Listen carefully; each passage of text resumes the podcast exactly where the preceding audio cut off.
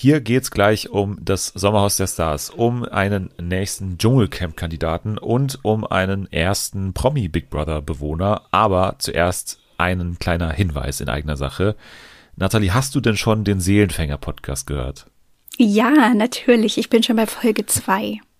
Okay, du kannst jetzt das Papier weg, weglegen, das du gerade abliest.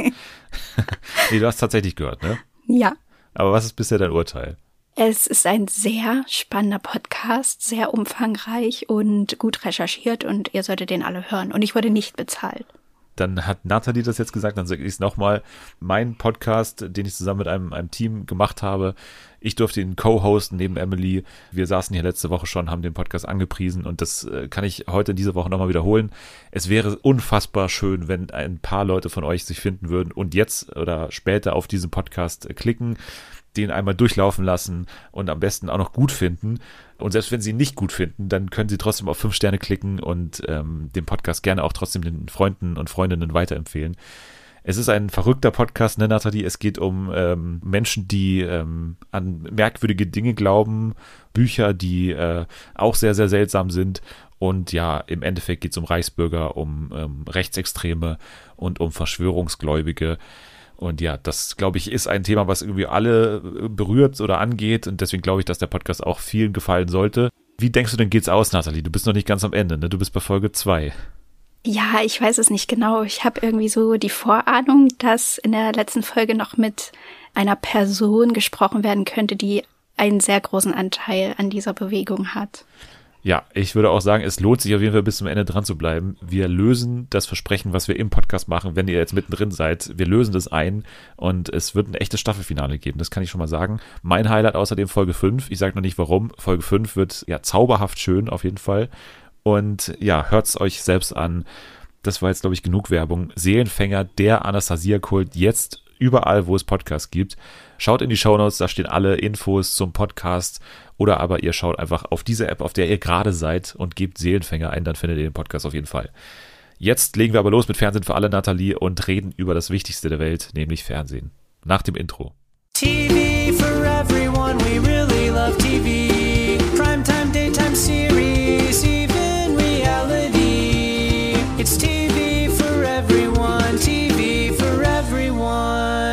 Einen wunderbaren guten Tag. Herzlich willkommen zurück bei Fernsehen für alle an diesem wunderschönen Freitag. Und er ist wirklich wunderschön. Es ist der Freitag nach dem Donnerstag des Releases von Seelenfänger der Anastasia-Kult. Ihr habt es gerade schon gehört. Hört euch diesen Podcast an. Darum soll es jetzt aber nicht mehr gehen. Wir reden jetzt über Fernsehen und über so viele Sachen. Also heute ist wirklich eine sehr, sehr volle Sendung mit nur, also naja, es geht auch um Discovery Plus, aber nur Highlights eigentlich. Und ich freue mich sehr, dass sie wieder da ist. Ich glaube, sie war jetzt einige Wochen nicht mehr zu Gast oder zumindest alleine warst du jetzt auch länger nicht mehr zu Gast. Hier ist Nathalie. Hallo, ich darf endlich wieder mich alleine zu dir trauen. ja, aber war richtig, ne? Die letzte äh, ja. Sendung war mit Jule zusammen. Ich glaube schon. Ja, Jule wird auch bald mal alleine zu Gast sein.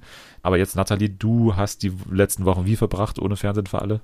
Traurig, verstört und ja, hoffnungslos in erster Linie. Das ergibt Sinn. Und du bist aber jetzt wieder quasi aus deinem Dornröschenschlaf erwacht, weil du einiges zu erzählen hast zum Sommerhaus. Kommen wir gleich ja. dazu. Aber auch, weil du morgen dabei sein wirst. Ich würde mal sagen zu 90 Prozent beim, oder? Also ich weiß nicht, ob man bei dir genauso wie bei Jana, also auch so eine Kandidatin.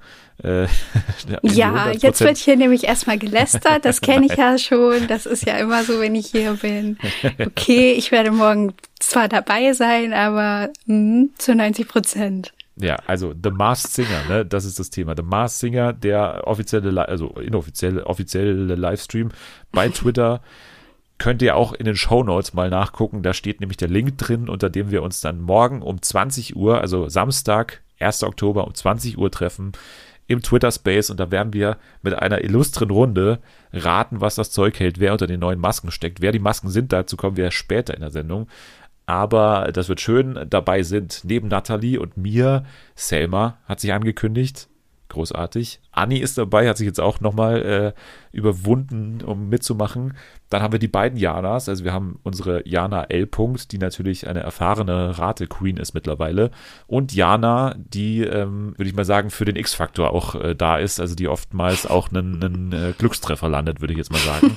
Also es ist ein, ein vollgepacktes äh, Potpourri, Potpourri ja. an Menschen, die auf jeden Fall reden, aber ihr dürft auch mit uns reden, könnt mitraten. Also dazu ist es ja da, ihr könnt eure Schätzungen gerne immer wieder mit einbringen in die Diskussion. Und da haben wir ja auch noch die Werbepausen, die wir auch irgendwie äh, für euch unterhaltsam machen, hoffentlich. Und dann wird es ein schöner Samstagabend. Also The Mars Singer am 1. Oktober um 20 Uhr bei Twitter, alles in den Show Notes. Und jetzt gibt es noch mal eine Ankündigung, bevor wir zum Sommerhaus gehen. dann sind wir fertig.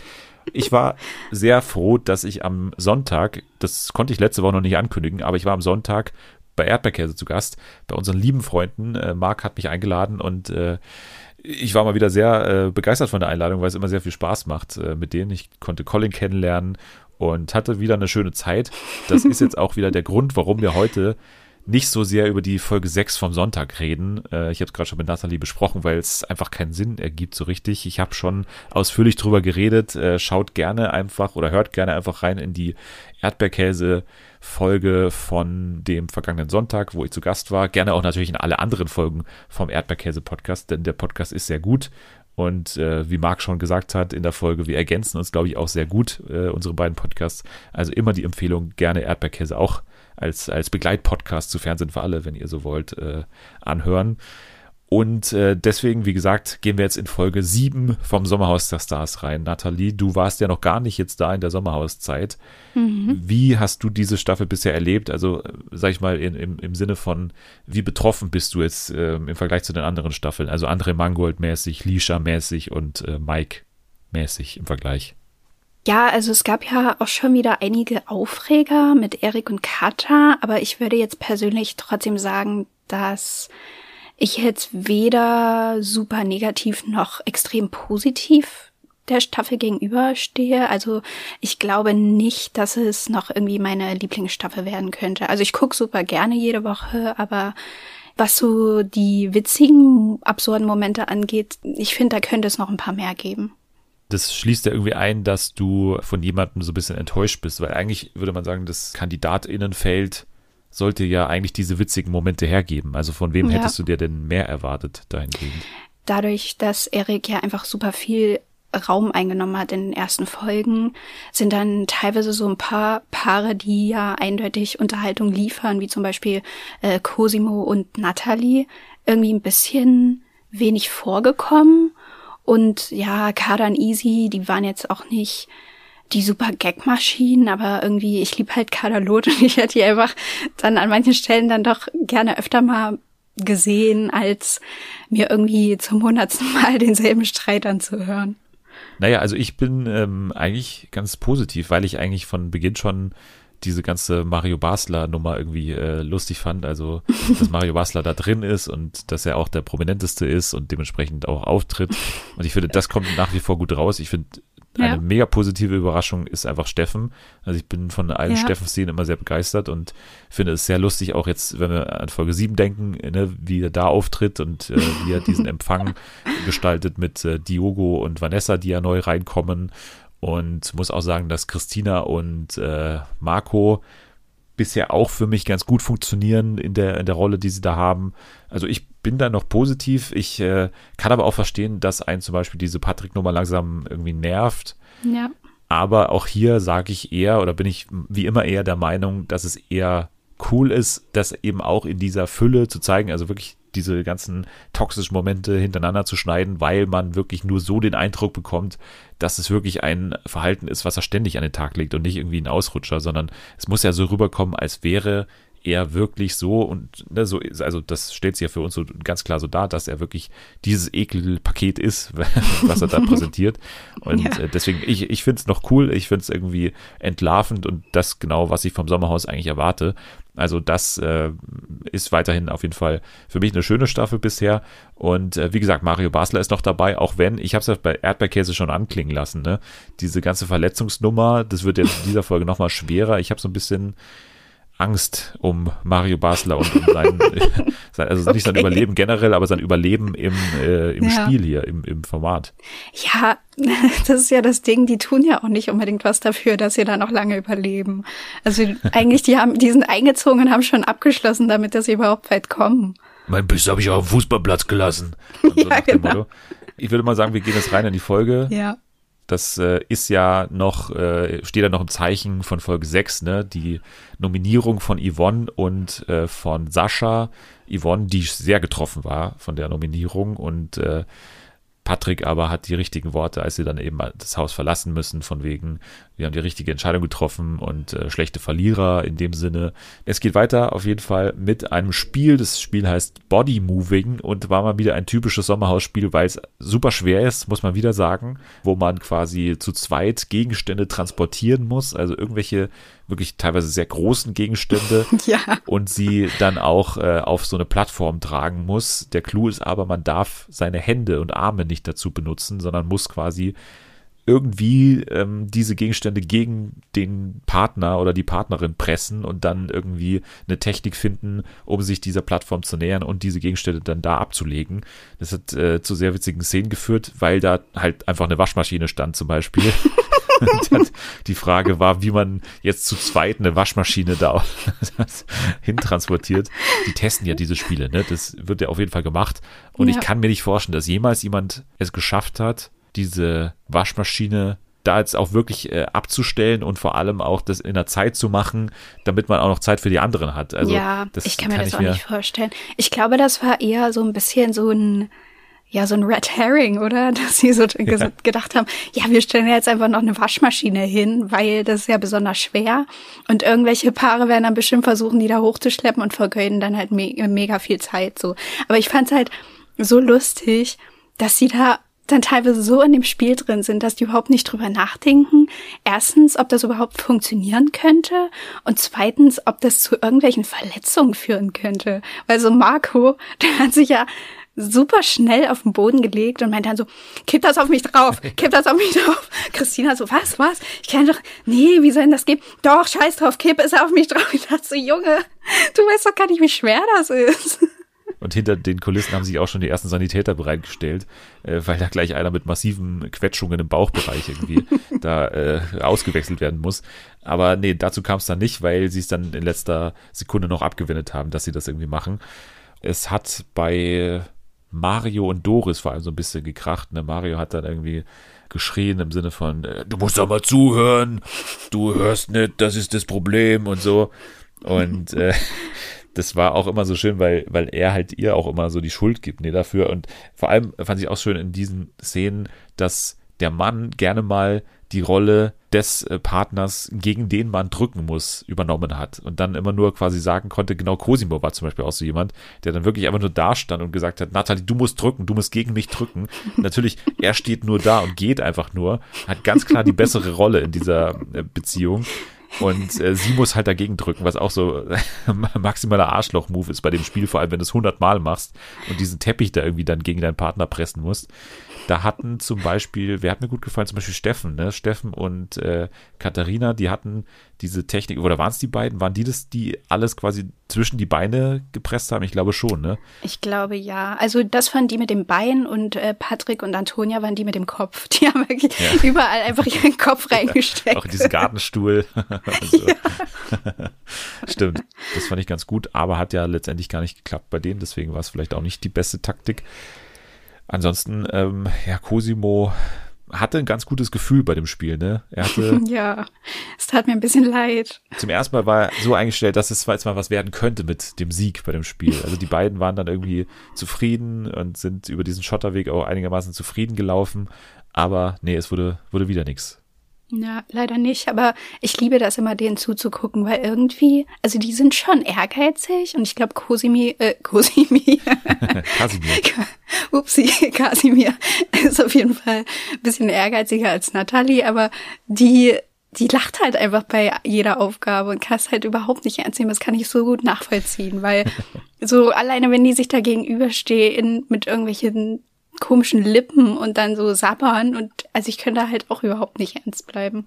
sie hat dann schon mal so ein paar Momente gehabt von wegen, äh, schreib mich nicht so dumm an und so. Ja. Aber im Großen und Ganzen finde ich es auch immer sehr, ich habe mir auch aufgeschrieben, Nathalie kichert die ganze Zeit. Also, äh, aber wenn, wenn Cosimo dann auch solche Sachen sagt wie, was beeil dich, meine Oma beeilt sich, so, also, okay, dann würde ich auch lachen. Also, äh, weiterhin auf jeden Fall ein Highlight, die beiden, sowohl bei den Spielen als auch äh, im, im restlichen Haus. Immer wenn die auftauchen, dann wird es eigentlich unterhaltsam ja, nach dem Spiel oder zwischen dem Spiel äh, kam äh, es zur Konfrontation beziehungsweise zu ersten Andeutungen, dass Christina relativ genervt ist von Steffen, weil sie sagt, er taktiert die ganze Zeit, er rammt die als Erster ein von hinten rein.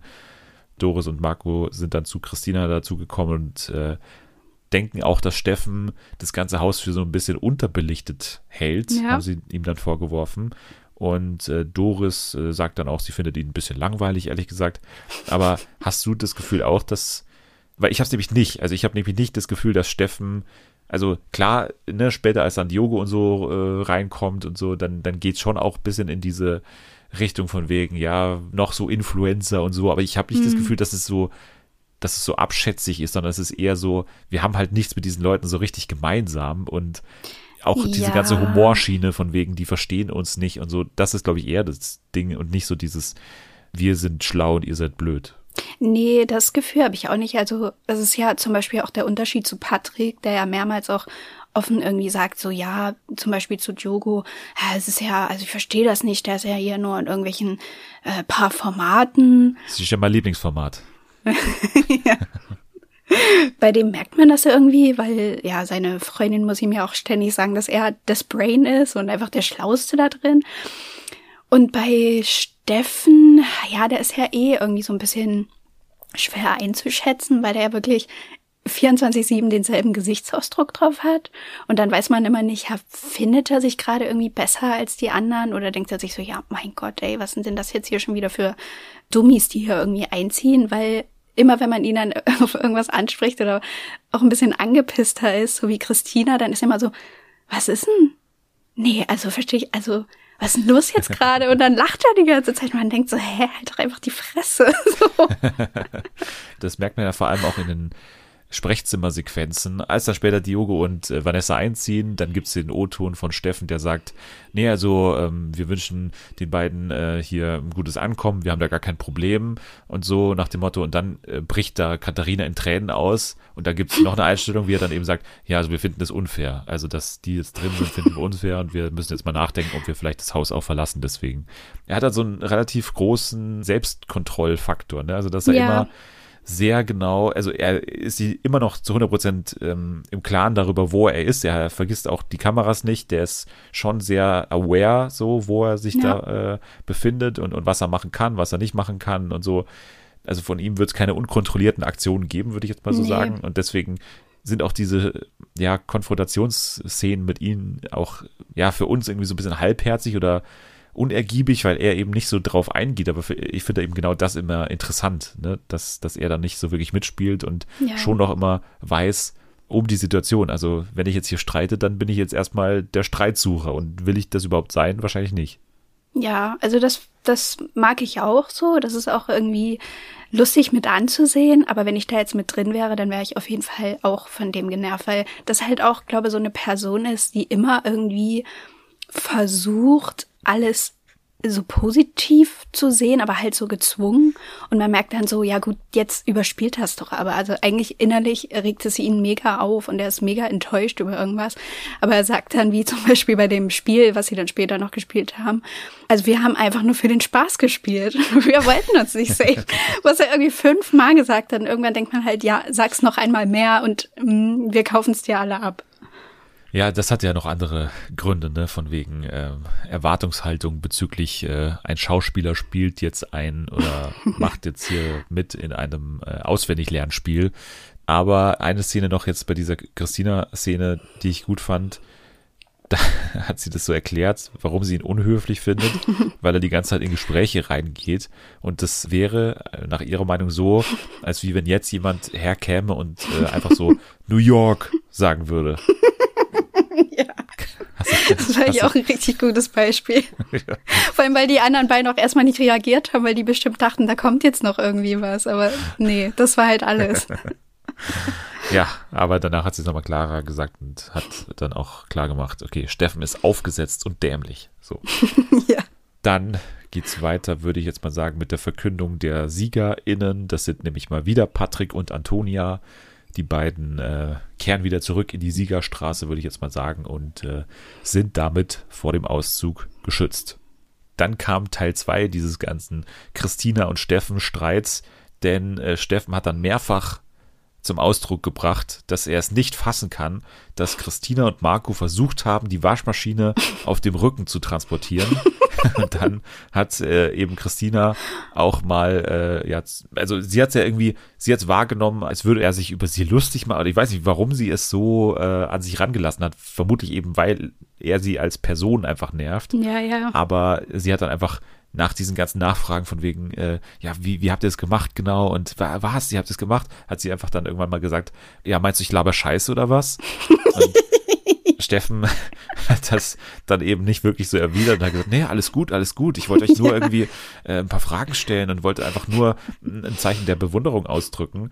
Ja, das hat Christine überhaupt nicht verstanden, auf jeden Fall so. Ja, aber das ist es eben, das meine ich. Wenn jemand immer dieselbe Emotion in seinem Gesicht hat, so und dann irgendwann kann man doch gar nicht mehr einschätzen, wie meint er das jetzt überhaupt, wenn er mich hier irgendwie anspricht und zehnmal fragt, ja, ja, aber wie soll denn das gehen? Ich verstehe das nicht, wie habt denn ihr das gemacht? Aber ich dann glaube auch denken, ja, hä? Willst du mich jetzt hier irgendwie als äh, Lügnerin darstellen oder was ist dein Problem?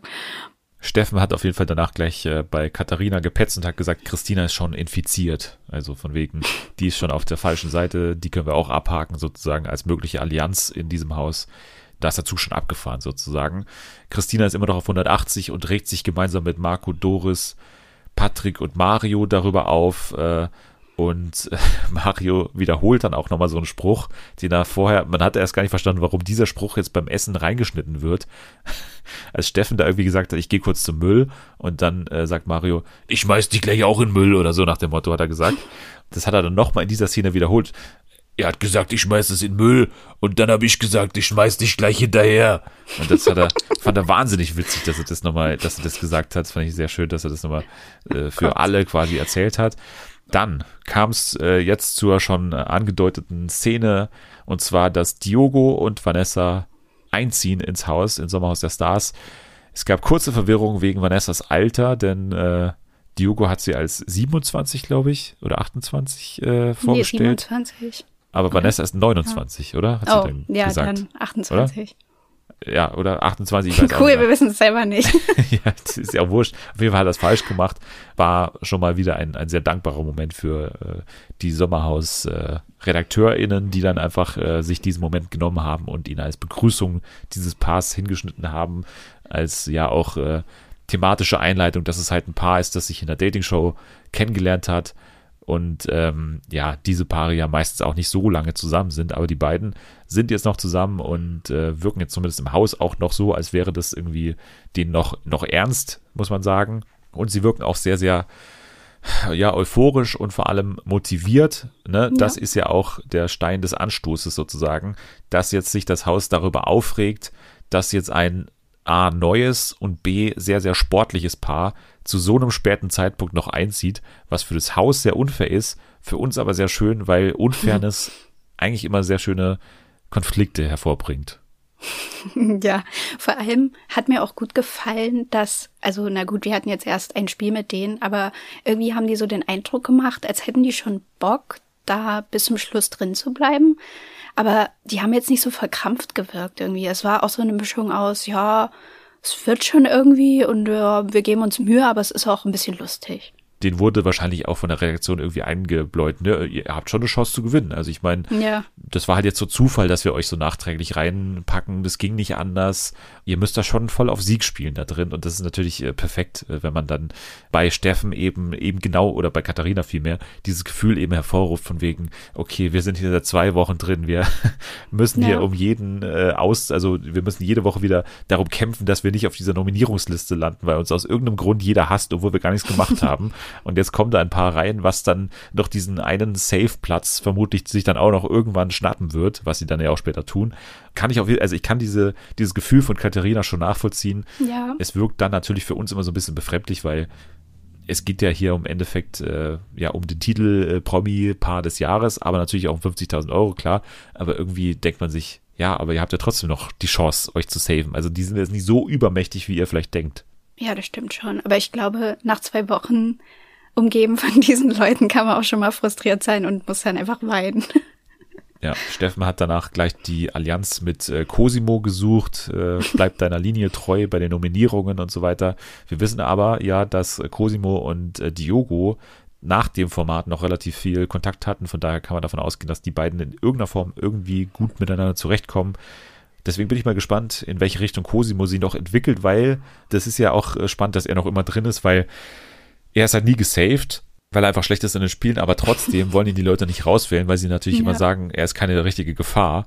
Aber deswegen ist er halt nur so ein Spielball eigentlich. Halt eine Nominierungsstimme, die einfach immer so ein bisschen im Schwanken ist. Bin ich mal gespannt, äh, in welche Richtung das Cosimo-Pendel jetzt noch ausschlägt. Was glaubst du? Weil es gibt ja jetzt diese klare Trennung, ne? also die neuen, Christina Marco und Vanessa Diogo, plus die alten.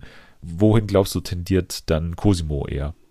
Ich weiß es nicht, aber ich glaube dadurch, dass Diogo und der sich ja auch schon vorher kannten, da wird es dann wieder so ein automatisches Bro-Ding und die halten dann bestimmt irgendwie zusammen. So gerade Diogo und Vanessa werden ja dann auch mitbekommen, dass Cosimo und Natalie nicht besonders gut sind. Könnte auf jeden Fall auch spannend werden, weil wie gesagt, Cosimo dann vermeintlich ein, ein leichter Spielball ist für die Marius und äh, die Patricks dieser Welt, aber dann vielleicht dann doch ja seine eigene Heldengeschichte da irgendwie entwickelt, von wegen, ich, nee, ich entscheide jetzt, wo meine Stimme hingeht und nicht ihr. Also das hat man ja auch manchmal, ne, solche, solche ja. Geschichten von äh, so Leuten, die immer als leichte Beute irgendwie wahrgenommen werden, aber dann irgendwie doch ein Eigenleben entwickeln und dann vielleicht so einen Mario auch mal zu Fall bringen oder so. Das könnte ich mir irgendwie schön vorstellen, wenn es denn so käme, wenn es denn so käme eine Szene, ja, wie gesagt, äh, Mario und die Rückenschmerzen, das äh, wurde wieder aufgekocht, das Thema. Es zieht bei jeder falschen Bewegung, sagt er, und Cosimo bietet daraufhin an, Pferdesalbe drauf zu machen. ja, das wäre ich auch süß. Cosimo eh, irgendwie, der steht doch immer überall rum. Ich weiß nicht, wie der das macht. So, der hat keinen richtigen Auftrag da so drin, was so Taktik angeht, weil er halt kein richtiges ja, nicht so richtig der Beste ist, aber auch nicht der Schlechteste. Und dann immer, wenn die Leute irgendwas zu sagen haben oder irgendwie kleines Drama vorgeht, dann steht er da so rum und dann so, ja, sch schmier dich einfach mal ein, schmier Pferdesalbe drauf. Oder gibt irgendwie so einen Beziehungstipp oder so. Ist so lustig. Also ich hätte gern, dass du erstmal für zehn Minuten die Klappe hältst. ich fand das auch so süß wieder da, ähm, als Diogo und Vanessa drin waren, diesen Prank da mit diesem ausgestopften Frettchen oder so. Und dann, da gab's ja gar keine große Reaktion, die einfach nur so, huch, was ist denn das? Und er liegt so im Bett und freut sich. Eine diebische Freude auf jeden Fall bei, bei Diogo im Gesicht. Ja. Ja, es kam dann zum Spiel Lippenbekenntnis, was äh, das Spiel war äh, im vergangenen Jahr. Wir erinnern uns an das furchterregende Bild, das glaube ich auch das äh, offizielle Teaserbild war von der ganzen Folge von Mike Sees, der auch mit diesen riesen Plastiklippen da abgelichtet wurde. Und jetzt äh, durften sich die anderen auch diese Lippen anziehen. Äh, Mario und Doris sind nicht angetreten denn Mario hat gesagt, weil das war natürlich nicht der einzige Bestandteil des Spiels, ne? Man musste dann zusätzlich zu den Lippen auch noch an so, ja, wie sagt man dann, so Bänder geschnallt werden, die aber so, ne, elastische Bänder, die alle das ist schwer zu erklären, aber zehn Meter voneinander entfernt waren, sage ich mal, und dann mussten quasi die beiden PartnerInnen aufeinander zulaufen und mussten sich so möglichst nah aneinander, äh, aneinander, festhalten, genau, und dann erst dieses äh, Gedicht aufsagen, auswendig natürlich. Und das hat bei wenigen richtig gut geklappt. Ich finde es auch ehrlich gesagt mal wieder sehr schwer. Also ich finde ja. auswendig lernen generell schwer. Ich bin nicht gut darin und äh, genau, also ich würde auch nicht so gut abschneiden. Ich weiß nicht, ob es ein Vorurteil ist, dass SchauspielerInnen das gut können, aber ich hätte mir auch eine bessere Leistung erwartet als ja, die von Steffen. Also vor allem, also der Text war jetzt auch wirklich nicht schwer. So, vielleicht lag es dann wirklich daran, dass sie sich halt einfach so krass drauf konzentrieren müssen, dass, ähm, dass sie sich festhalten oder so, oder dass sie überhaupt aufeinander zukommen. So Katharina, die ist ja überhaupt nicht vom Fleck gekommen mit ihrem Gurt da hinten dran. Das sah halt auch ein bisschen traurig aus, wie die einfach auf der Stelle so gelaufen ist und nichts ist passiert. Und Steffen ist irgendwie hat er irgendwie drei Liter Schweiß produziert in dieser Zeit. Aber ja, das war schon eine kleine Blamage. Mein Sein, Hein, mein Sein, was ist das?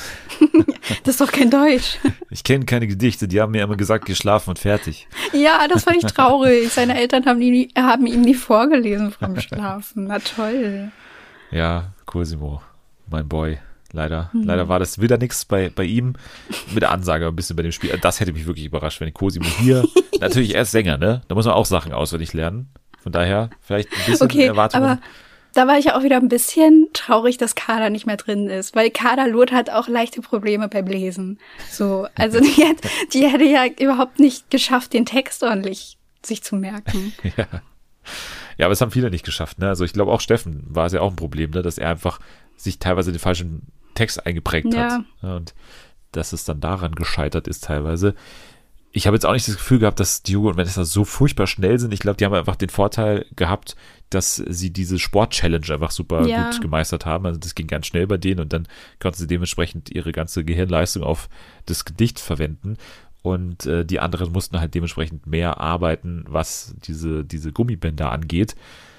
Ja, Mario gar nicht. Der ist dann eben gegangen, hat sich da nicht auf dieses Spiel aufgrund seines oh Rückens eingelassen, wobei du auch, glaube ich, äh, durchaus Hoffnung hattest in schöne Bilder von Mario Basler ja, mit ich meine, Lippen.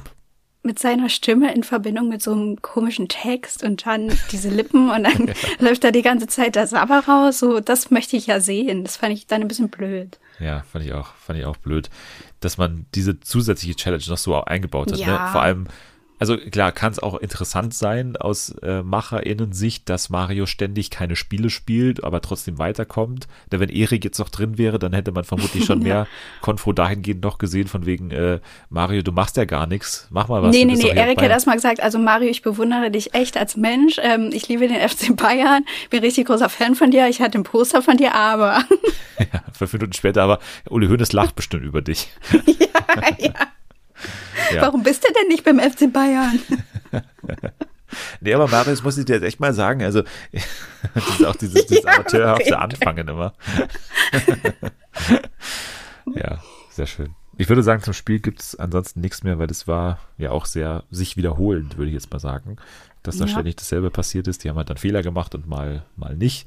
Mal haben sie Dinge richtig gemacht. Schön fand ich den Zwischenschnitt aber von Mario mit der Wärmflasche im, im Sprechzimmer.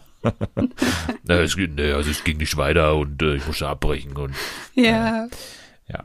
Dann äh, gab es eine, fand ich, äh, wahnsinnig gruselige Szene, als äh, Patrick mit der ganzen Gurke da auf einmal im, im, Bett lag und an dieser Gurke geknabbert hat, während da eine Fliege jagt und dann irgendwie so einen komischen Anfall hatte von, ich will jetzt aber mit dir kuscheln und kannst ja. du mir bitte den Bauch reiben, weil ich habe Bauchschmerzen und es war irgendwie alles, ne, ne, also auch die, die, die Musik, die da eingesetzt wurde und so, es war alles irgendwie sehr, sehr bedrückend und sehr, ähm, weiß nicht, hat mich irgendwie traurig gemacht, die Szene. ja, ich liebe das auch, dass RTL dann zwischen euch immer so Musik einspielt, wo man so direkt das Gefühl bekommt, okay, jetzt wird's richtig bedrohlich. Und dann, und dann ist es halt so Patrick, der halt einfach nur übelst nervig ist oder die ganze Zeit mit seiner Gurke rumschmatzt, während seine Freundin einfach mal zehn Minuten ein kleines Mittagsschläfchen machen will.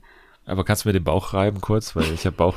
das ist so absurd, ne? Weil er ja ständig irgendwie diesen harten Typen auch irgendwie markiert und ich muss für fünf mitdenken und hier und dann braucht er sie für so eine einfache Tätigkeit wie den Bauch reiben.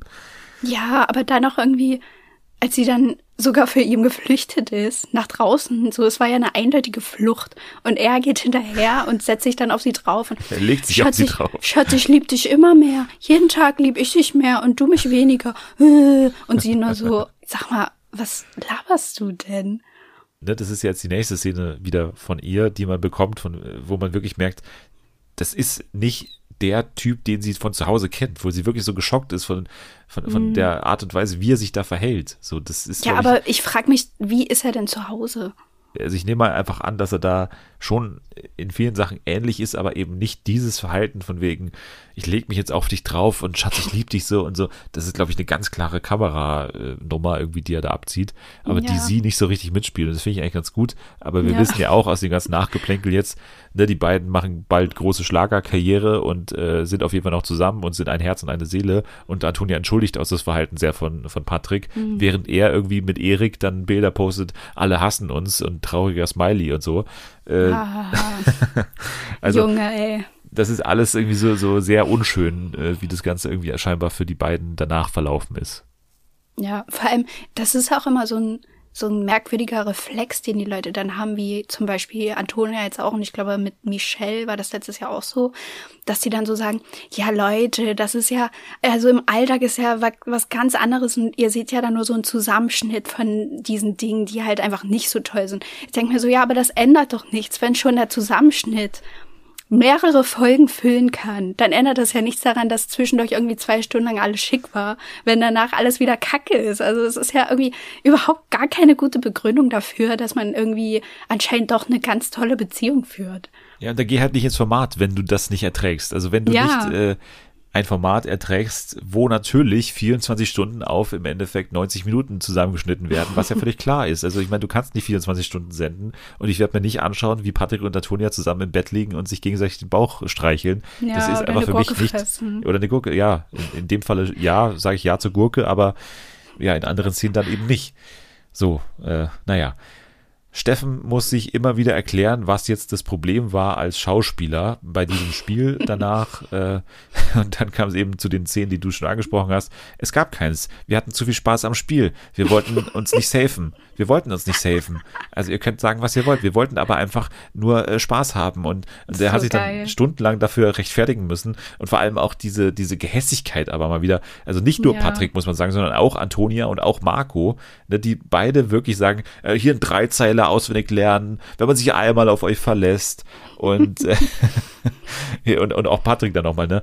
Äh, Opa sitzt mit einer Heizdecke rum, äh, Blick auf Mario, und die Schauspieler konnten noch nicht mal einen Text auswendig lernen. Ja. Und man ist da wirklich so, wow, okay, also wir haben es verstanden, er hätte das Spiel besser machen müssen. Das ist so lustig irgendwie, das hat mich so richtig an irgendwie so Schulzeit erinnert oder so, wo man dann, keine Ahnung, dann kriegt man irgendwie so eine schlechte Note und sagt so, ja, aber mir ist es ja auch egal. So, es ist nicht schlimm, wenn ich eine 5 habe Mathe jede Woche. So, es ist halt, was soll ich tun? Das äh, mir geht völlig an mir vorbei.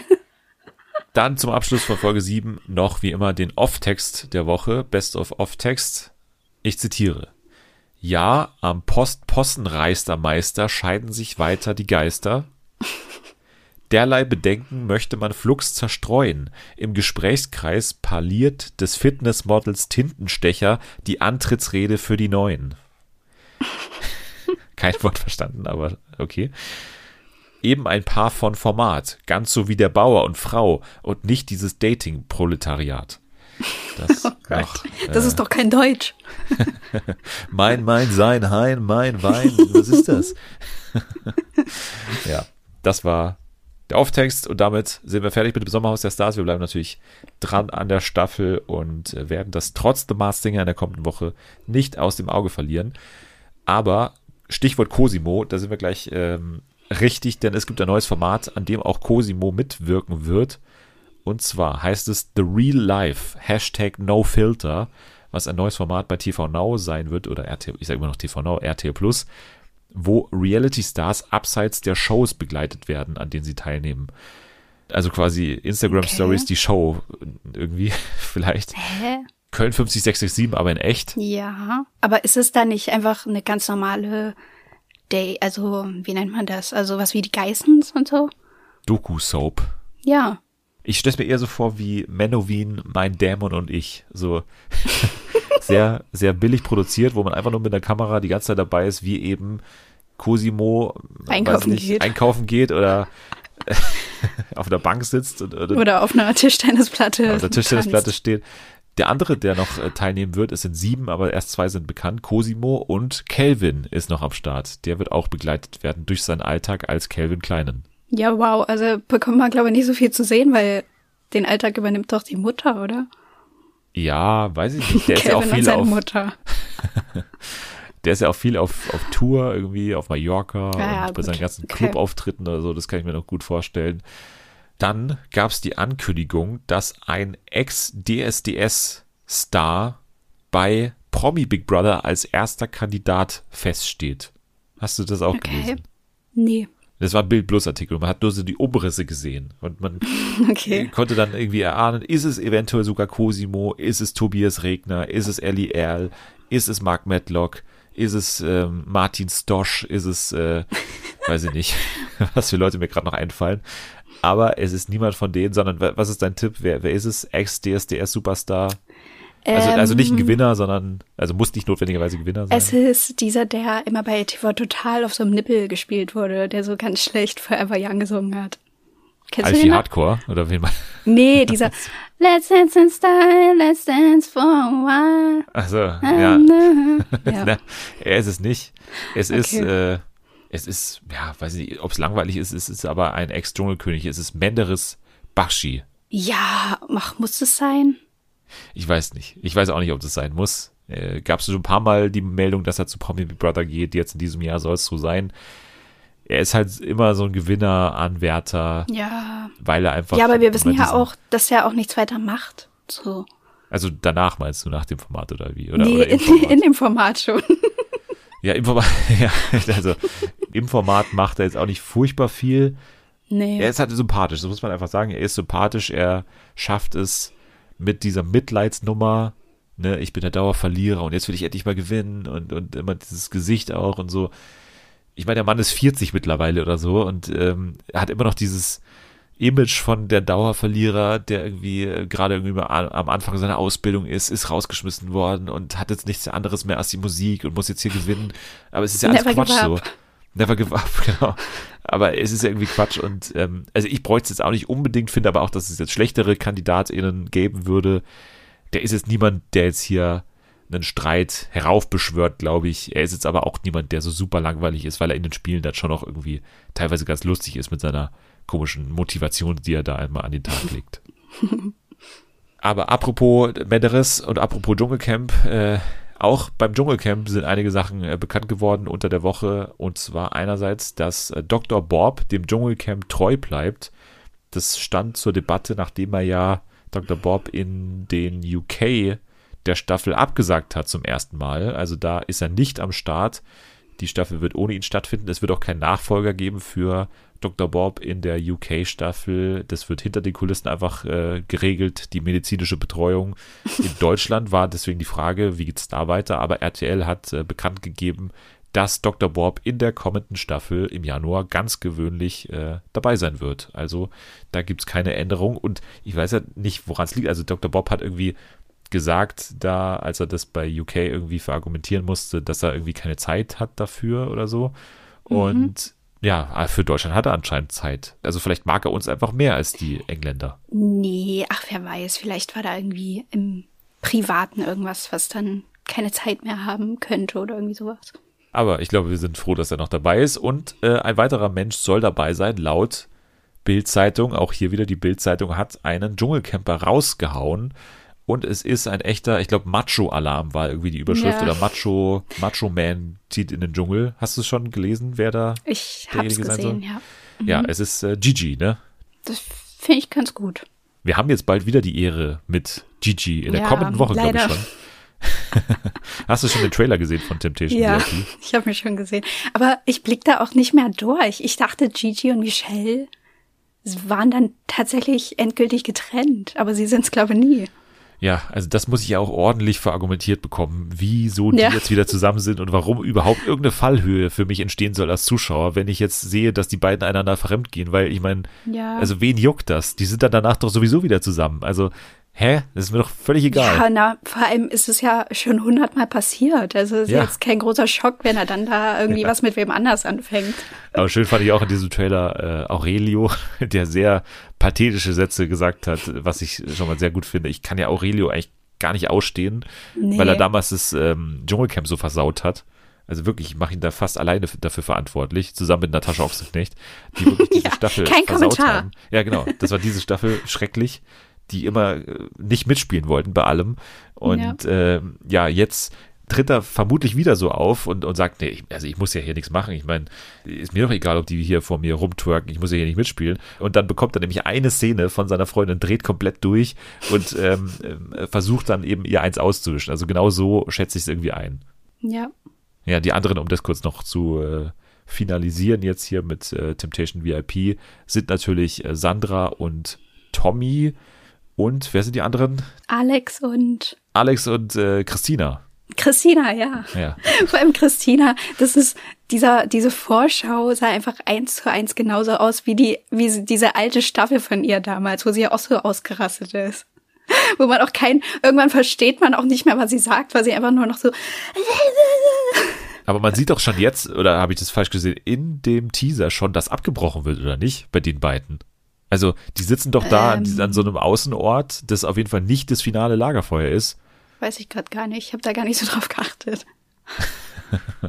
naja, aber wir werden sehen, Temptation VIP bald und äh, Dschungelcamp mit Gigi anscheinend, was auf jeden Fall, also klar, hat man jetzt Gigi natürlich schon in, in sämtlichen Formaten gesehen, aber es, es gibt schlechtere ähm, und es ist dann schon noch immer spannend, ihn so mit anderen Leuten zu sehen, die auch ein anderes Alter haben. Also nicht nur dieser ja. Dating-Kosmos, sondern eben auch so ein bisschen gemischt. Das hat man ja schon gesehen bei Prominent getrennt, dass es bei anderen Gigi dann auch gibt und so kann auch trotz seiner Erfahrung jetzt schon und seiner Verbranntheit vielleicht auch im Trash-TV-Game dann trotzdem noch unterhaltsam werden, glaube ich. Mhm. Dann gehen wir weiter zu einem, äh, ja, einer kleinen Besonderheit, würde ich sagen, denn wir stellen heute nicht nur eine neue Sendung vor oder sowas. Wir besprechen heute eigentlich einen kompletten Streaming-Service, oder zumindest ein Genre auf diesem Streaming-Service und zwar alles, was es so zu Reality TV bei Discovery Plus zu sehen gibt, würde ich mal sagen. Denn wir haben ja das hier auch in den News immer wieder gehabt, die kündigen häufig und regelmäßig fast schon irgendwelche scheinbar sehr, sehr billig produzierten und mit, ähm, ja, geht so Promis irgendwie bestückten Formate an wie zum Beispiel Sextape VIP oder Eating with the Ex oder sowas, ne, wo man dann einfach irgendwelche Trash-Promis hat, die so minimal irgendwas vor der Kamera machen müssen und, und dann wieder Tschüss sagen und dann ist es irgendwie ein Format, was dann bei Discovery Plus läuft und wir haben uns da immer sehr drüber äh, gewundert, was da so, was da so passiert und deswegen wollten wir es uns jetzt mal anschauen. Natalie und ich haben uns beide die Probewoche, die man bekommt bei äh, Discovery Plus, äh, gegönnt und haben so ein bisschen in verschiedenste Sachen reingeschaut. Ich habe zum Beispiel reingeschaut in Sextape VIP und in äh, Eating with My Ex. Und du hast reingeschaut in was? Ich habe Ready Steady Love noch geguckt, ein bisschen. Und die Doku House of Hammer. Also das war mal ein bisschen was anderes und nicht so trashig wie der Rest. beginnen wir mal mit Sextape VIP, weil ich glaube, das war der Hauptgrund, warum wir es uns ja. anschauen wollten. Weil wir damals, glaube ich, hier auch zusammensaßen und äh, irgendwie angekündigt haben, ja, Promis werden hier quasi ihre eigenen Sextapes drehen und die werden dann mit versammelter Mannschaft irgendwie angeschaut und Natascha Ochsenknecht moderiert das und mittendrin sind die Fußbräus, die irgendwie über Sex reden und das hat uns so fasziniert, dass wir uns das jetzt mal angeschaut haben. Das ist Folge 4 von Sextape VIP die wir uns beide angeschaut haben. Die Folge heißt übrigens The Masked Blowjobber. Und, ja. äh, es geht nicht nur um die Fußbräus, sondern es ja. geht auch um zwei andere Paare. Ja, die man überhaupt nicht kannte. Also Wir sind VIPs, es ist schon VIPs. Ja, ja, der Begriff VIP ist auf jeden Fall ein dehnbarer Begriff in diesem Format. ja, es sind Denise und Dominik. Sie ist Influencerin und er spielt Eishockey, oder? Habe ich mir das richtig aufgeschrieben? Mhm. Genau, und Alessia und Tobias sind ein Paar, das sich bei First Days Hotel kennengelernt hat. Und außerdem waren sie bei einer Quizshow, wo sie sehr abgesahnt haben, hat Alessia gesagt. Das ist auch eine mega Beschreibung. Einfach, ja, wir waren mal noch bei einer Quizshow, okay. ja, vielleicht im Publikum, aber nee, die haben anscheinend mitgespielt. Ja. Okay, das sind die zwei Paare, die neben Frank und Elke Fußbräuch hier auftreten die kann man jetzt schon als Trash-Promis bezeichnen. Ne? Frank Fußbräuch ja. bei den Fußbräuchs irgendwie bekannt geworden, Sommerhaus der Stars mitgemacht, äh, Dschungelshow mitgemacht. Und äh, sie fand ich auch schön, wie sie gesagt hat, ja, und ich war halt in allen Formaten, bei denen Frank auch teilgenommen hat. ja.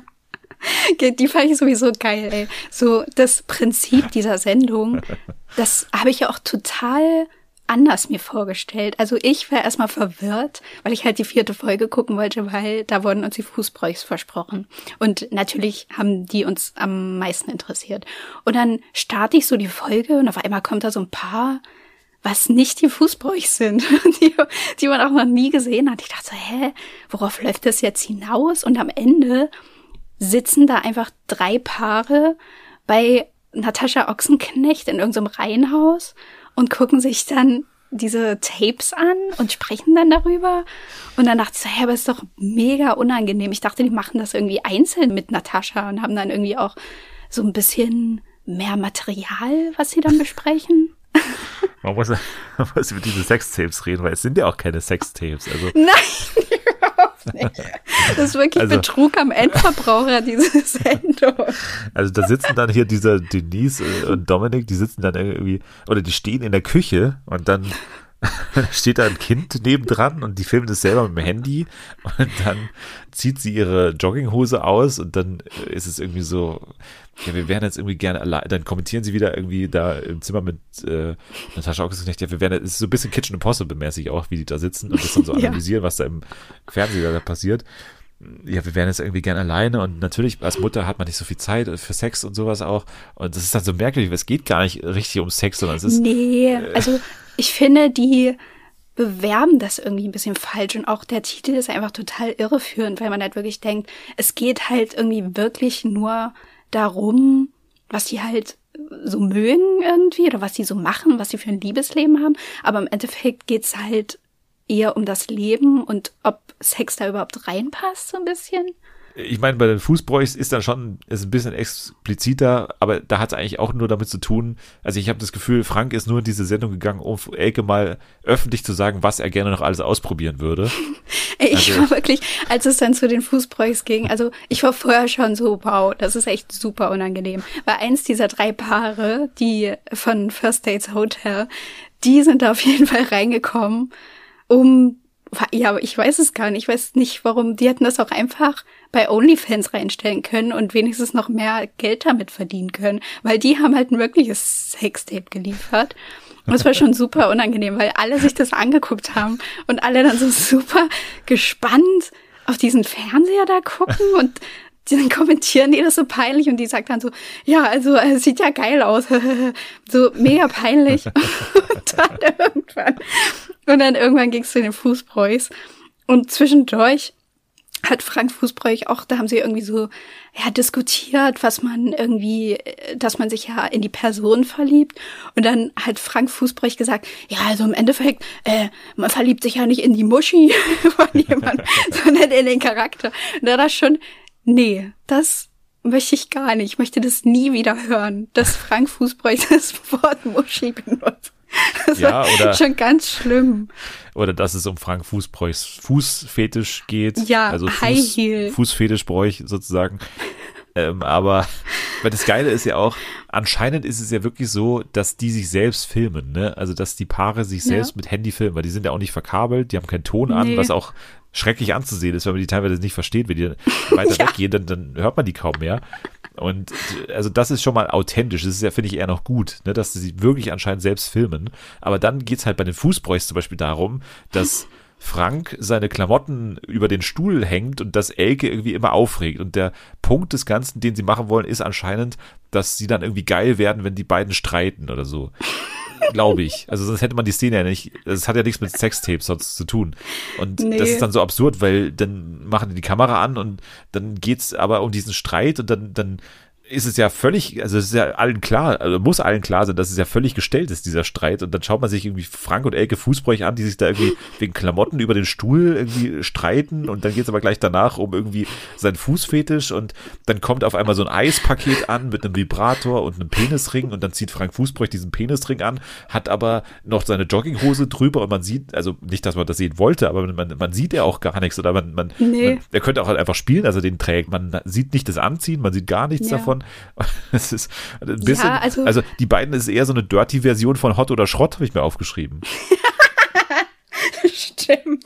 Ja, stimmt. Das ist halt echt so. Aber wahrscheinlich waren die auch irgendwie wegen dem Format verwirrt und dachten dann so, ja, na, was, was heißt das jetzt genau? Sextape VIP, müssen wir uns da jetzt jedes Mal bei filmen, wenn wir es hier irgendwie treiben? Und dann haben sie so gesagt, nee, wir bauen das hier irgendwie ein bisschen anders mit ein. Aber der schlimmste Moment ist ja echt, immer wenn die ihre eigenen Tapes kommentieren, weil Frank Fußbräuch sitzt dann so da und die gucken sich das an und er sagt dann so, ah, jetzt, jetzt kommt gleich was, jetzt, jetzt geht's gleich los. Und dann kommt so Elke in so einem ganz engen oh Gott, in so einem ganz engen Cocktailkleid die Treppe runter in so High Heels. Im Keller runter aber. ja, im Partykeller. Und dann hockt sie, sie sich auf den drauf. Frank Fußball liegt auf dem Rücken und Elke Fußbräuch kommt und, und, man sieht erst nur so ein High Heel auf seinem Bauch oder auf seinen Brustkorb treten und man denkt so, okay, dann, und dann aber in diesem engen Cocktailkleid setzt sie sich auf Frank Fußbräuch drauf und dann äh, schneidet man wieder in das Bild mit Natascha Ochsenknecht und da steht dann irgendwie, oder sitzt Frank Fußbräuch und sagt, ah, ja, geil, das mag ich, das ja. mag ich gerne, wenn er, wenn, wenn sie das macht, mein lieber Scholli und so. Und ja. man denkt nur, okay, das ist ja, also, Das ist wirklich. Und es nimmt auch kein Ende. Man denkt so, ja, hä, also wo geht's jetzt hin? So die Reise, passiert da jetzt noch was? Irgendwie wird's jetzt doch noch irgendwie, haben die jetzt doch irgendwie noch Sex und dann geht die Kamera, also dann wird halt weggeschnitten irgendwie so. Aber nee, die macht dann einfach so Squats auf dem drauf und er ist auch so richtig so stöhnt halt auch die ganze Zeit so. Und Natascha Ochsenknecht guckt dann nur so, ah, mh, okay, also das ist so ein bisschen so dein Fetisch. Ja, also ja, ja, finde ich halt geil. mit, mit die geilste Szene fand ich aber auch noch, weil dann da gibt es auch die, die Szene, wie sich alle Männer und alle Frauen mal kurz so einzeln besprechen. Und, und Elke Fußbräuch sagt, glaube ich, also Nichts. sagt keinen einzigen Satz die in diesem nichts. Gespräch. Kein einziges Wort. Die steht einfach nur da mit ihrem Sekt. es gibt trotzdem drei Zwischenschnitte auf sie, wie sie einfach nur so in die Kamera grinst, ja. während die ganze Zeit hier Alessia irgendwas, irgendwas äh, erzählt. Das fand ich auch super lustig. Also ich finde, diese Sendung hat so ein bisschen dieselbe Faszination wie damals, weil wir auch drüber gesprochen haben, über ähm, Mütter machen Porno. Das ja, bisschen, genau, das war auch mein Gedanke. ein bisschen ähnlich. Es ist so ganz unangenehm und irgendwie auch super, ja, schon irgendwie trotzdem verklemmt, obwohl dann auch immer mindestens ein Paar dabei ist, die halt sich wirklich so dabei filmen und man sieht, äh, ja, also man sieht jetzt, das ist jetzt kein Porno oder so, aber man sieht es irgendwie schon so angedeutet irgendwie, dass die da halt Sex haben. Aber so die anderen beiden Paare, die sind halt immer nur so dabei und liefern dann so Alibi-mäßig so irgendwelche Zusammenschnitte aus ihrem Leben und wie sie da sagen dann irgendwie so, ja, ja, der Alltag, der Alltag und äh, können wir an einer Hand abzählen, wie oft wir irgendwie im Monat noch Sex haben. So, das ist dann immer so am Ende das, was bei rumkommt. Ja. Ich fürchte, wir müssen zu den anderen Formaten kommen mit dem Blick auf ja. die Uhr. Willst du mal kurz was sagen zu, äh, weil wir gerade bei, also ich will kein Kink-Shaming betreiben, aber ich weiß gar nicht, ob, es ein Kink ist bei Army Hammer, aber. Nee. Willst du was dazu sagen kurz? Also, warum warst du darauf gespannt und wie war diese Doku oder diese Doku-Reihe? Es sind ja drei Folgen, ne? Ja, also ich war super gespannt darauf, weil ja vor ein paar Jahren so äh, DMs von Ami Hammer aufgetaucht sind, an so einem Punkt, wo er ja eigentlich am, ja, auf dem Peak seiner Karriere war. Und ähm, ja, in der Doku geht's quasi im ersten Teil um diese Geschichte mit seinen ganzen Ex-Freundinnen, die er halt einfach eindeutig ja misshandelt hat, missbraucht hat unter dem Deckmantel von das ist so mein Fetisch und mein Kink und ähm, ja, es ist aber ganz vieles einfach ohne ein Einverständnis dieser Frauen passiert. Und in den anderen beiden Teilen wird dann eben auch auf seine Familie eingegangen, weil er kommt ja aus so einer super reichen Familiendynastie. Das ist wirklich super absurd. Das ist ein bisschen, ich hatte auch denselben Gedanken, dass ich dachte, uh, das ist so ein bisschen Succession-mäßig, aber halt in richtig schlimm. Und das, das Lustige ist dann aber, also nicht lustig, sondern eher traurig, ähm, die sprechen dann auch mit der Tante von Army Hammer, also der Schwester von seinem Vater, und die sagt dann so, sie hat mal drei Folgen Succession geguckt und dann musste sie abbrechen, weil das einfach zu traumatisch war. Und da dachte ich so, Succession ist sogar ein Scheiß gegen das, was in dieser Familie passiert ist. Und sie musste es trotzdem abbrechen, weil sie es einfach nicht ausgehalten hat.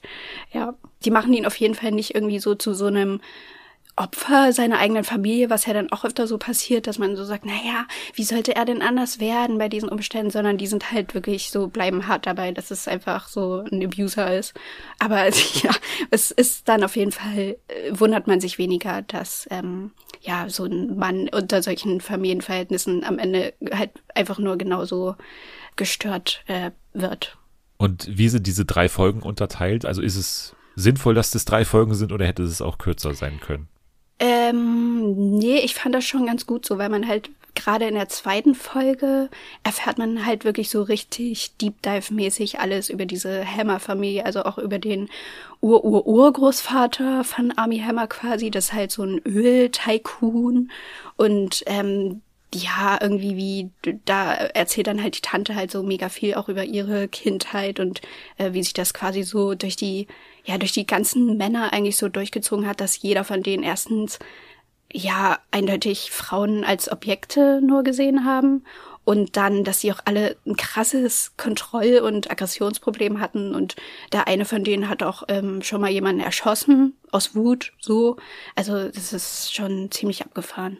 Äh, das würde man ja so irgendwie erwarten von so einer White Trash Familie, aber ist es dann ja gar nicht, ne? Also wenn die so relativ wohlhabend sind, dann ist es ja schon. Ja, ja, ja, die waren super reich, aber es ging bei denen eigentlich dann auch bei den ganzen Hochzeiten, die die da so hatten oder wer so mit wem am besten dann heiraten soll, das ist halt auch alles so super keine, also es, das so kommt einem so, ja, das kommt einem so unwirklich vor. Da so zwischendurch hat die so einen Satz gesagt, der klang halt einfach genauso wie irgendwie in, aus House of Dragon, dass die so sagen, ja, wir müssen ja hier einen guten Air zu diesem äh, Unternehmen finden und da müssen wir jetzt gucken, wen du hier heiratest und so, ob da die Familie mit einverstanden ist. Also das ist echt crazy. Okay, klingt aber irgendwie ganz gut. Also ja. Würdest du empfehlen, also nicht nur den Leuten, die jetzt diesen Skandal irgendwie mitverfolgt haben, sondern auch den typischen Call Me By Your Name Fan, der nur einmal daher irgendwie äh, Army Hammer kennt oder, oder nicht? Ja, also ich fand alle drei Teile richtig interessant. Mich hat halt gerade auch die Familiengeschichte interessiert, weil ich da gar nichts drüber wusste und das irgendwie ja, also wird ja auch nicht groß drüber gesprochen, auch so im Zusammenhang mit Army Hammer habe ich so das Gefühl. Und ja, aber wenn man will, kann man auch einfach nur so die erste Folge gucken und da erfährt man eben dann alles über diesen, ja, über Army Hammer an sich. Dann würde ich sagen, ganz kurz, Ready Steady Love. Du hast eine Folge geschaut. Was ist das? Yes. Worum geht's? Es geht um Philipp Pavlovic, Eva Benetatu und Janine Pink. Und die sind auf der Suche nach Liebe natürlich. Und die haben, was ich ein bisschen random fand irgendwie, die haben insgesamt 50 Dates zur Verfügung, aber zusammen und nicht einzeln. Ach so. Und ja, ich dachte, jeder von denen hat 50 Dates und dann irgendwann, die haben unten rechts in der Ecke so einen Counter. Und das ist auch ganz komisch zusammengeschnitten, weil man fängt halt mit Philipp Pavlovic an und der hat in der Zeit, wo Janine Pink gerade mal auf einem richtig miserablen Date war, hat der schon vier Dates hinter sich. Und unten ist dann so der Counter, der steht so auf fünf oder sechs. Ich denke so, hä? Aber Philipp Pavlovic wird ja eindeutig auf mehr Dates geschickt als Janine. Das ist ein bisschen unfair irgendwie.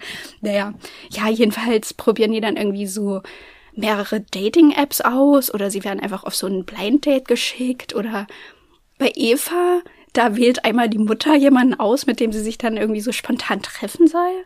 Das ist auch ein bisschen lustig. Aber irgendwie hat mir das ganz gut gefallen, weil, ja, weiß ich nicht, ich war dann teilweise echt so ein bisschen drin bei den Leuten. So Eva Benetato zum Beispiel, die hat dann in der einen Folge sich mit dem einen Typen, den die Mutter ausgesucht hat, sich so gut verstanden, dass er dann irgendwie so meinte, ja, ich bin am Wochenende auf einer Hochzeit, wenn du willst, kannst du ja mitkommen.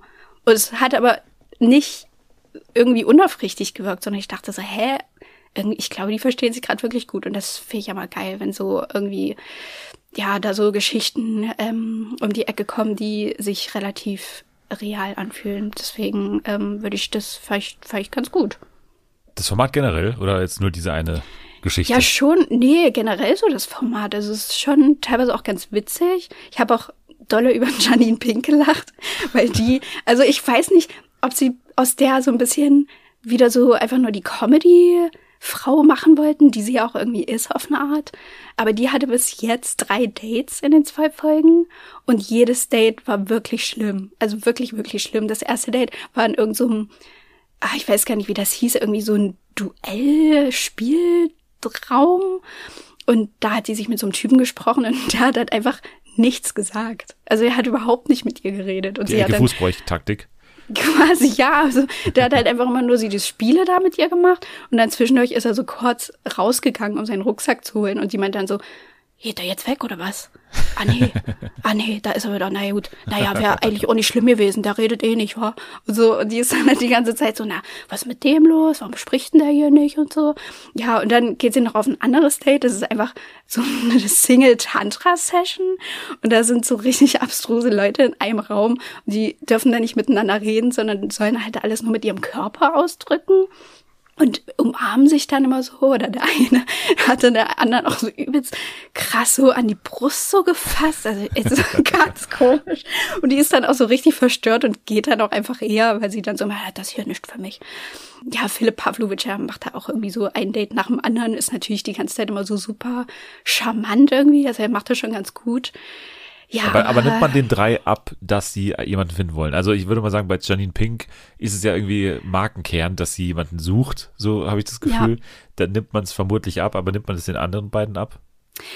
Also ich finde schon. Ich glaube, Philipp Pavlovic ist auf jeden also ich weiß nicht mit, ich glaube, der ist super anspruchsvoll irgendwie, was ich nicht gedacht hätte, aber der ist, glaube relativ schwierig unter die Haube zu bringen, wenn man das mal so altmodisch sagen kann. Und Eva Benetato, die ist zwischendurch auch immer so ein bisschen so aufgeregt, so. Das fand ich irgendwie ganz süß, so. Und zwischendurch ist sie auch mit ihren Freundinnen unterwegs.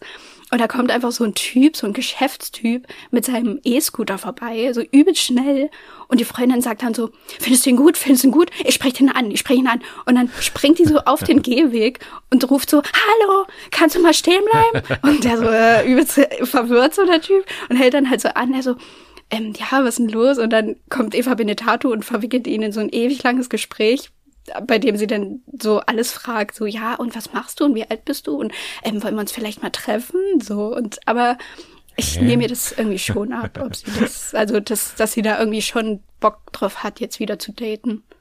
Ja, ich meine, sie muss ja auch nachziehen, was äh, öffentliche ja. Äh, Dates angeht. Chris hat seinen äh, Part da äh, letztes Jahr irgendwie übernommen beim Kampf der Reality Stars und jetzt äh, dürfte auch Eva mal wieder jemanden finden.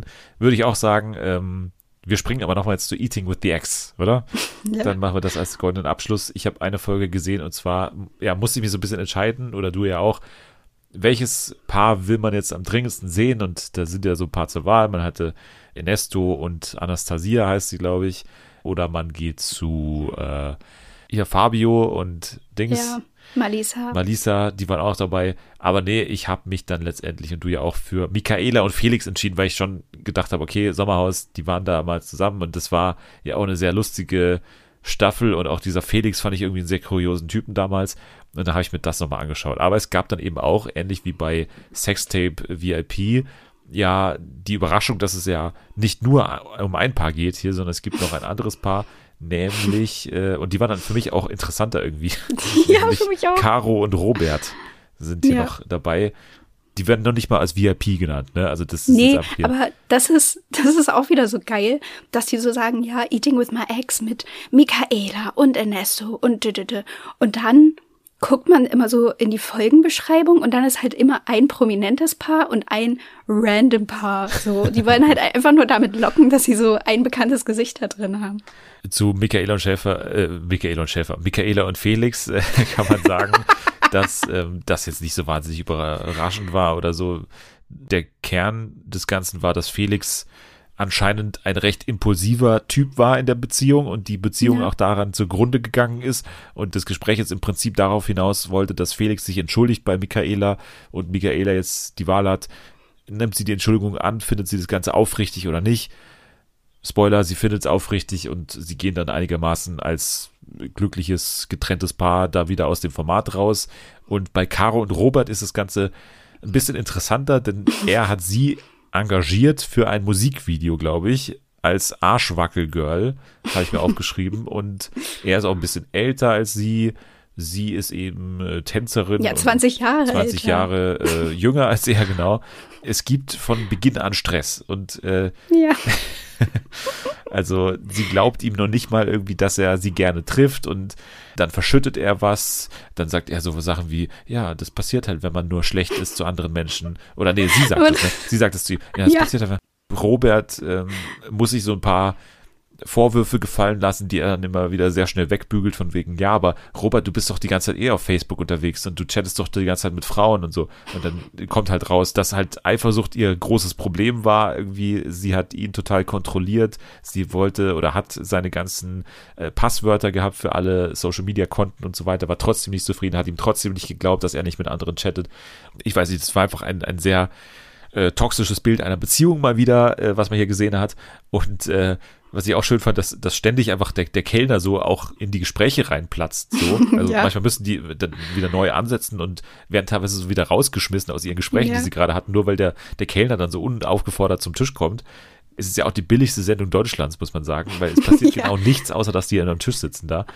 Und ähm, dann äh, ja, ist bei denen auch die Frage, ja, am Ende müssen die so einen Briefumschlag öffnen und dann äh, ist sozusagen die Frage, ja, bleibt es jetzt dabei, dass ihr quasi Exes seid oder nicht? Und dann kommt bei den beiden eben raus, nö, also wir hätten vielleicht schon noch Bock, obwohl man davor eine Viertelstunde gesehen hat, warum es besser nichts werden sollte mit den beiden nochmal. Aber äh, die beiden sagen, nee, aber da ist immer noch was und äh, heißer Daddy du, äh, ich will noch Alter, mal was von dir. Ja. Da dachte ich auch was, aber wie das auch geschnitten war, so die diskutieren gerade mega krass. Und er sagt so, ja, das Problem ist, dass man mit dir nicht richtig reden kann. Und dann sagt sie so, darf ich mal einen Schluck von dir trinken? Und er so, hä? Wir haben doch hier gerade diskutiert und sie dann so, ja, bisher immer noch ein heißer Daddy. So ganz komisch und zusammenhangslos ist das irgendwie alles. Nenn mich nicht Schatz. Ich kann nicht anders, ja. wenn ich dich so anschaue. Heißer Daddy, du. Das ist halt so.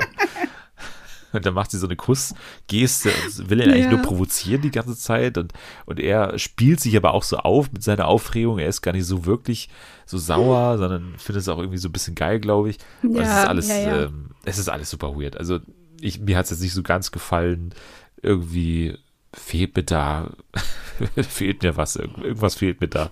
Also der Grund, warum ich mir das anschauen sollte, und irgendwie auch ein Ziel, auf das es hinausläuft und nicht nur diese Frage von wegen bleiben wir jetzt Ex oder nicht, sondern ich meine, dazu ist einfach dieses Essen ja auch ja. nicht genug. Also dazu ist es ja nur ein Gespräch, da passiert ja nichts oder so. Nee, vor allem, ich habe ja noch eine Folge geguckt und zwar die mit Malisa und Fabio und da ist auch überhaupt nichts bei rumgekommen. So, es war halt dasselbe Gespräch, was die irgendwie immer führen, so dass sie halt verletzt ist von seinen ganzen Beleidigungen, bla bla bla. Und dann war aber das andere Paar, also da dachte ich echt, was, was ist das? Was soll uns das hier geben? Da war einfach so ein Paar, die waren beide zwischen 50 und 60. So. Und jetzt, pass auf, wann haben die sich gedatet? In den 90er Jahren.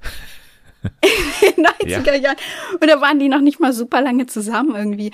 Und die Frau ist so super verwirrt darüber, was sie da soll und warum sie da sich irgendwie mit diesem Typen unterhalten soll, den sie irgendwie seit so langer Zeit nie gesehen hat, außer irgendwie einmal zufällig an irgendeinem See hatte er sie von Weitem gesehen und wusste sofort, ah ja, das ist ja nette. Keine Ahnung, er ist dann, er macht hier auch ständig irgendwie so Komplimente. Und sie sind aber beide mittlerweile auch schon seit 20 Jahren verheiratet mit wem anders. Also, es ist ganz sinnlos.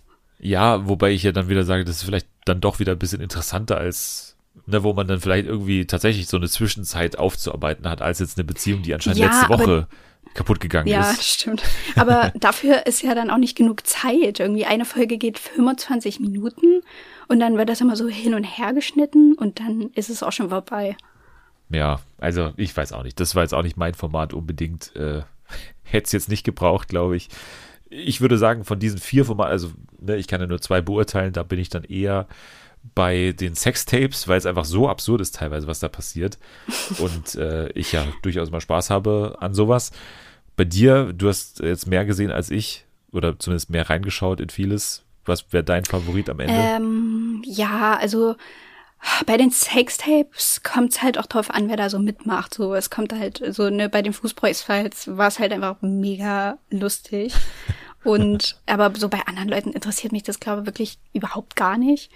Aber Ready Steady Love fand ich irgendwie ganz gut. Ich weiß nicht. Ja, du, äh, dann musst du, glaube ich, noch deinen äh, Discovery Plus Account ja, nochmal einen Monat bestimmt. laufen lassen, würde ich jetzt mal sagen.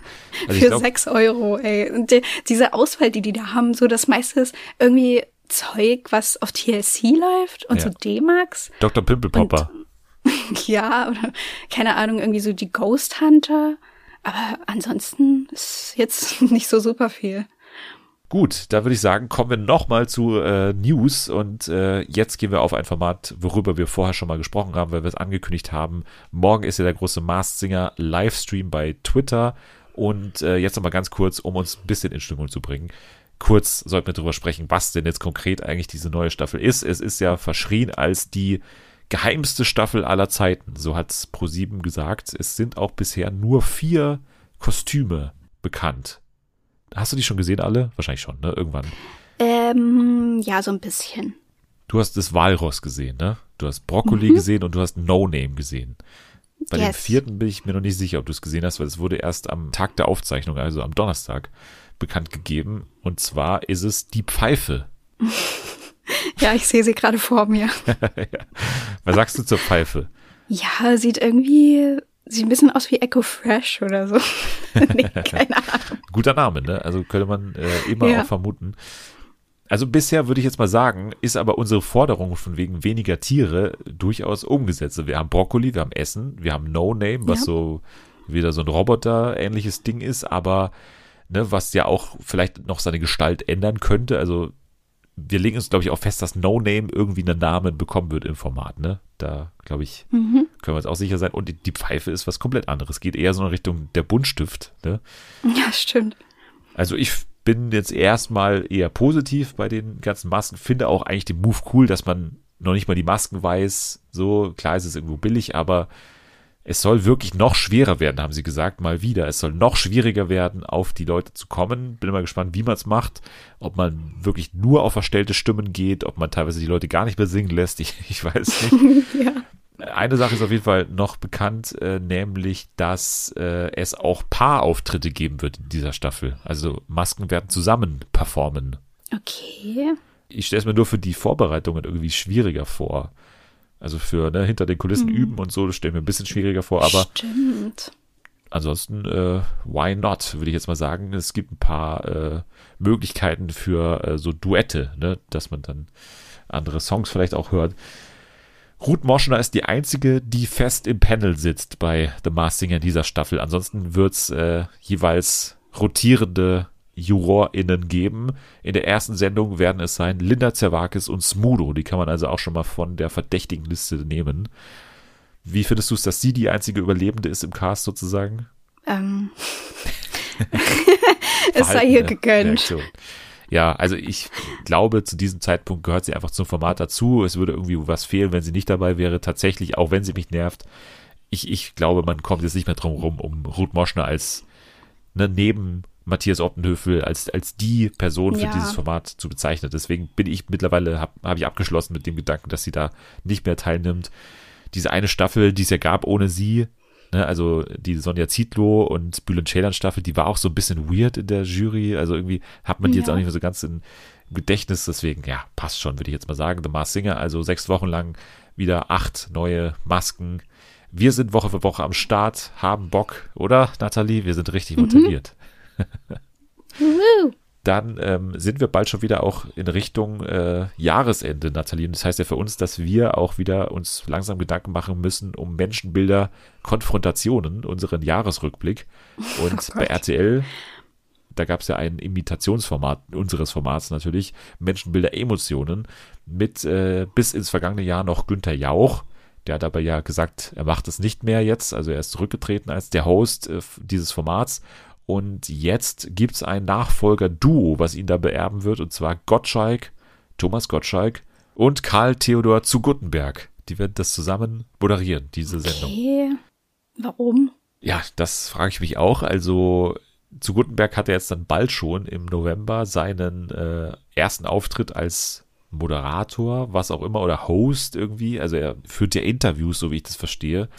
Also mhm. da präsentiert er ja schon seine eigene Sendung und äh, ich weiß nicht, ob das jetzt so ein genereller Karrieremove ist, dass er einfach Moderator werden will, aber zusammen mit Thomas Gottschalk äh, wird er das jetzt machen und äh, ich kann es mir auch noch nicht so ganz vorstellen, aber es wird passieren.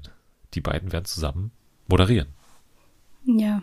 Am 11. Cool. Dezember um 20.15 Uhr bei RTL. Sat 1 wird ja einen Live-Jahresrückblick machen mit Jörg Pilawa, der glaube ich schon ein bisschen früher läuft dann. Also die Zeit der Jahresrückblick ist auf jeden Fall da und RTL versucht ein bisschen was Neues in diesem Jahr mit Gottschalk und Gutenberg, wie auch immer man das jetzt finden soll. Du bist ja großer Kurt Krömer-Fan, ne? Glaube ich. Ja, also ich weiß, klingt immer so krass, wenn man sagt, du bist großer Fan, so als hätte ich hier irgendwie alle möglichen Merch-Artikel von Kurt Krömer. Ja, aber ja, ich, aber du hast ihn, ich mag ihn sehr gerne. Einige Mal schon erwähnt. Also nicht das mit dem Merch-Artikel, sondern dass du den ganz gerne magst. Und deswegen würde es dich vielleicht auch interessieren, wer in der neuen Staffel von Shea Krömer zu Gast ist. Sieben neue Folgen wird es geben ab dem 1. November im RBB, am Tag davor jeweils schon in der ARD-Mediathek. Unter anderem dabei sind nämlich Jan Böhmermann, Julian Reichelt, Jens Spahn und Autorin und Prostituierte Salome Baltus. Mhm. Welche von den Folgen würde dich am meisten interessieren?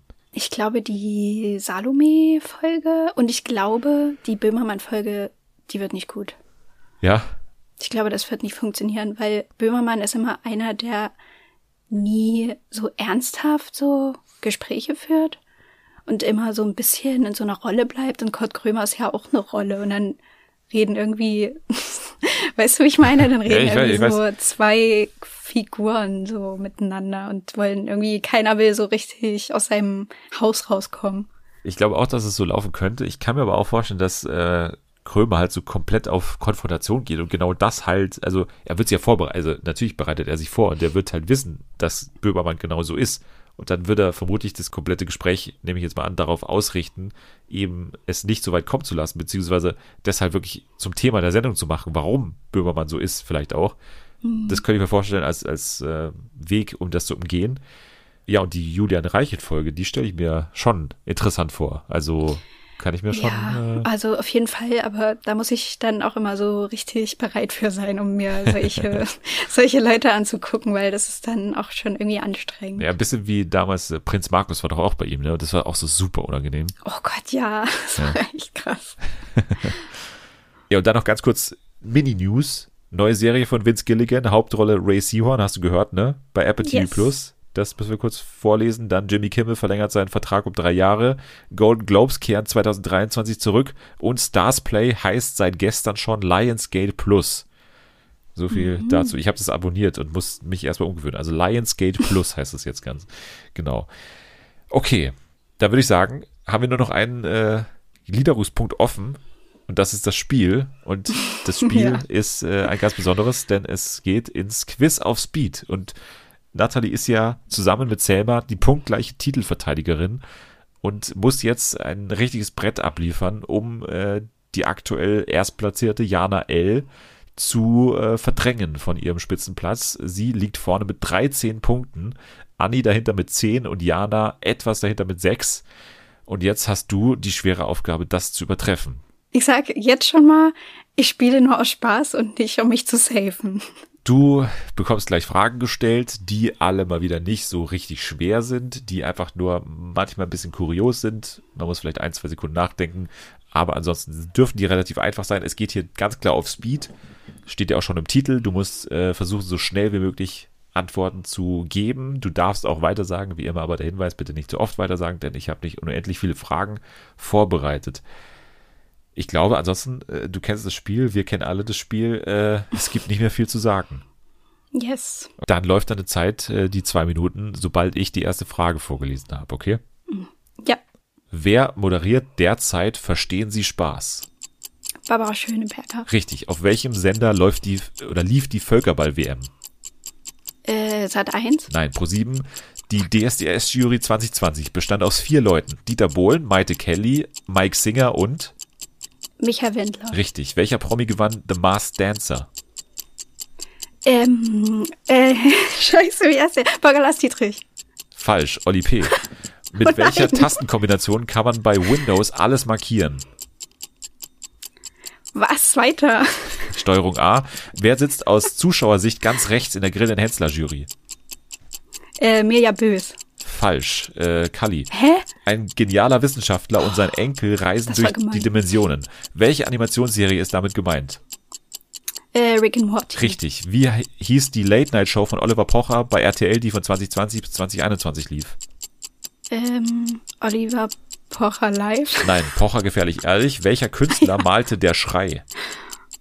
Ähm, äh, Munk. Richtig. Gegen welchen Moderator ist jahrelang Simon Gosi-Johann angetreten? Elton. Richtig. Welcher berühmte Regisseur steckt hinter der Serie Mindhunter? Weiß ich nicht. David Fincher. In welcher Stadt hat das ZDF seinen Hauptsitz? Mainz. Richtig. Nenne eine typische Verabschiedungsformel in einer E-Mail. LG. äh, richtig. Ähm, welche Zahnpasta soll man laut Werbespot abends nutzen, wenn man äh, morgens Aronal nimmt? Elmex. Richtig. Welchen Sender gibt es nicht? ZDF Info, ZDF Alpha oder ZDF Neo? Alpha. Richtig. Aus welchem Münchner Hotel sendet der Doppelpass? Äh, Savoy. Hilton. Welche Prominente sprang beim Duell um die Welt mit Haken im Rücken Bungee? Äh, Charlotte Roche. Richtig. Nenne äh, die drei Grundzutaten eines Pfannkuchens. Äh, Eier, Milch und Mehl. Richtig. Wer war Markus Lanz Co-Moderatorin bei Wetten Das? Ähm, Cindy aus Marzahn. Richtig. Und damit ist die Zeit oh. aus. Einmal durchatmen. Also, Nathalie, wenn meine Berechnungen stimmen, nach meiner Meinung, hast du, sage und schreibe, zwölf Punkte erreicht. Mhm. Und, die, und jetzt kommt der Protest, Nathalie. Was hast du zu protestieren? Also, meiner Meinung nach habe ich die Frage, wer in der Grill den Hensler Jury ganz rechts sitzt, richtig beantwortet, weil früher war es so, dass Mia Bös in der Mitte saß, aber in den ganzen neuen Staffeln und neuen Folgen sitzt sie rechts. Also ich sehe seh nur Bilder hier, wie Kali ganz rechts sitzt. Miriam ich habe ich habe ein warte, ich habe was gefunden. Achtung, ich schick's dir zu. Scheiße. Klingt nicht gut. So, pass auf. Okay. Ja, ja, ja. Das ist auf jeden Fall der neue Rainer Kalmund, stark äh, ausgedörrt, der hier mittig steht der Westen.de beweist hier an der Stelle, dass Rainer Kalmund in der Mitte sitzt. Und deswegen gebe ich dir diesen Punkt. Ich hoffe, Jana L. hat keine guten Medienanwälte, äh, die da jetzt irgendwie dagegen vorgehen werden. Ich sage mal, es ist mal wieder ein Gleichstand aktuell. 13 zu 13. Äh, obwohl da einige falsche Antworten dabei waren, muss man schon sagen. Ähm, kommst du hier trotzdem noch auf deine 13 Punkte und bist damit zusammen mit Jana L. aktuell auf Platz 1. Anni dahinter immer noch mit 10 und Jana mit, mit 6 Punkten. Also es geht noch einiges und die äh, ja alte Titelverteidigerin gemeinsam mit dir. Selma muss immer noch ran. Jule wollte auch noch. Von daher, es wird noch einiges passieren in diesem äh, Spiel und es bleibt spannend. Nathalie jedenfalls hat sich hier erfolgreich auf dem grünen Tisch noch äh, in Richtung 13 Punkte durchgeschlagen. Glückwunsch an der Stelle. Das hast du ganz gut gemacht. Ja, vielen Dank. Es war anstrengend. Ihr könnt gerne, wenn ihr jetzt fertig seid, genau wie wir, fünf Sterne hinterlassen, denn diese Folge war schwere Arbeit, würde ich jetzt mal sagen, für alle Beteiligten. Jetzt auch noch zum Ende mit einem, mit einer Verhandlung um jeden Punkt wurde hier gestritten. Wenn euch nach Entspannung ist, dann hört doch einfach mal Nazi-Podcast. Also, Seelenfänger der Anastasia-Kult kann man überall hören. Morgen außerdem immer noch äh, der Hinweis, dabei sein bei Fernsehen für alle live, das Mars Singer Rate-Special live bei Twitter in meinem Twitter-Space. Schaut nochmal in die Beschreibung, da ist der Link enthalten. Ihr könnt fünf Sterne hinterlassen. Gerne nochmal der Hinweis. Bei Twitter könnt ihr vorbeischauen, at FernsehenFA oder bei deinem Profil, at, at Nathalie K. Ja, und bei Instagram geht natürlich auch, at Fernsehen für alle. Jetzt sage ich danke fürs Dabeisein an Nathalie, fürs Durchhalten. Ja, sehr gerne. In der nächsten Woche äh, das wird mittlerweile auch schon zum Running Gag, aber ich kündige einfach mal an, dass wir über Herr der Ringe sprechen, über die Herr der Ringe-Serie. mal schauen, was dieses Mal klappt. Äh, das Sommerhaus der Stars auf jeden Fall natürlich und äh, ganz viel anderes. Vielleicht nächste Woche auch was zu Deadlift muss reisen, wer weiß. Kann immer passieren. Ihr könnt jetzt erstmal abschalten. Wir backen jetzt erstmal, weiß nicht, ob man das backen nennen kann, aber wir machen jetzt erstmal Pfannekuchen. Bis dann. Geil.